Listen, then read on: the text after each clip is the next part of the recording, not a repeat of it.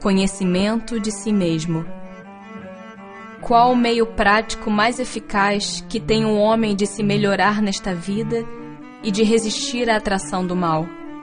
Um sábio da antiguidade vos disse: Conhece-te a ti mesmo. Conhecemos toda a sabedoria desta máxima, porém a dificuldade está precisamente em cada um conhecer-se a si mesmo. Qual o meio de consegui-lo?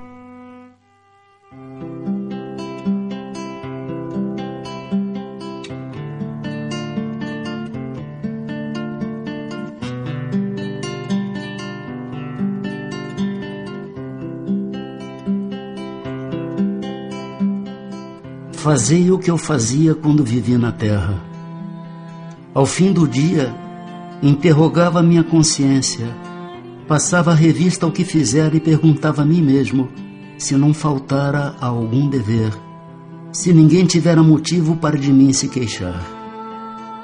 Foi assim que cheguei a me conhecer e a ver o que em mim precisava de reforma aquele que todas as noites evocasse todas as ações que praticara durante o dia e inquirisse de si mesmo o bem ou o mal que houvera feito, rogando a Deus e ao seu anjo de guarda que o esclarecessem, grande força adquiriria para se aperfeiçoar, porque, crede-me, Deus o assistiria.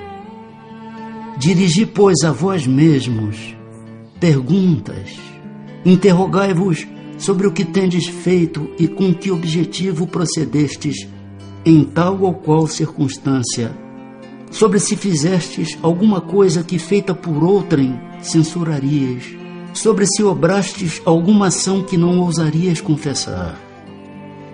Perguntai ainda mais: se aprovesse a Deus chamar-me neste momento, teria que temer o olhar de alguém ao entrar de novo no mundo dos espíritos, onde nada pode ser ocultado?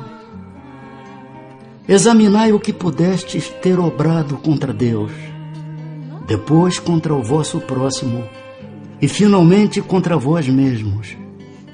as respostas vos darão, ou o descanso para a vossa consciência, ou a indicação de um mal que precise ser curado. O conhecimento de si mesmo é, portanto, a chave do progresso individual. Mas direis, como há de alguém julgar-se a si mesmo? Não está aí a ilusão do amor próprio para atenuar as faltas e torná-las desculpáveis? O avarento se considera apenas econômico e previdente. O orgulhoso julga que em si só há dignidade. Isto é muito real. Mas tendes um meio de verificação que não pode iludir-vos.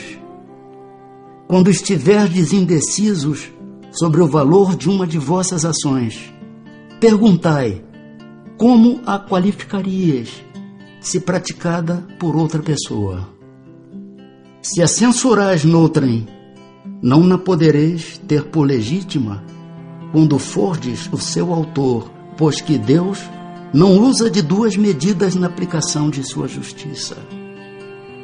Procurai também saber o que dela pensam os vossos semelhantes, e não desprezeis a opinião dos vossos inimigos, porquanto esses nenhum interesse têm em mascarar a verdade, e Deus muitas vezes os coloca ao vosso lado como um espelho, a fim de que sejais advertidos com mais franqueza do que o que faria um amigo. Indague consequentemente a sua consciência. Aquele que se sinta possuído do desejo sério de melhorar-se, a fim de extirpar de si os maus pendores, como do seu jardim arranca as ervas daninhas. Dê balanço no seu dia moral, para, a exemplo do comerciante, avaliar suas perdas e seus lucros, e eu vos asseguro que a conta destes será mais avultada que a daquelas. Se puder dizer que foi bom o seu dia, poderá dormir em paz e aguardar sem receio o despertar na outra vida. Formulai, pois, de vós para convosco questões nítidas e precisas e não temais multiplicá-las. Justo é que se gastem alguns minutos para conquistar uma felicidade eterna. Não trabalhais todos os dias com o fito de juntar haveres que vos garantam repouso na velhice? Não constitui esse repouso o objeto de todos os vossos desejos, o fim que vos faz suportar fadigas e privações temporárias? Pois bem, que é esse descanso de alguns dias, turbado sempre pelas enfermidades do corpo em comparação com o que espera o homem de bem.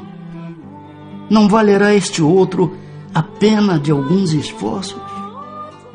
Sei haver muitos que dizem ser positivo o presente e incerto o futuro. Ora, esta é exatamente a ideia que estamos encarregados de eliminar do vosso íntimo, visto desejarmos fazer que compreendais esse futuro de modo a não restar nenhuma dúvida em vossa alma. Por isso foi que primeiro chamamos a vossa atenção por meio de fenômenos capazes de ferir-vos os sentidos, e que agora vos damos instruções que cada um de vós se acha encarregado de espalhar. Com esse objetivo é que ditamos o Livro dos Espíritos. Santo Agostinho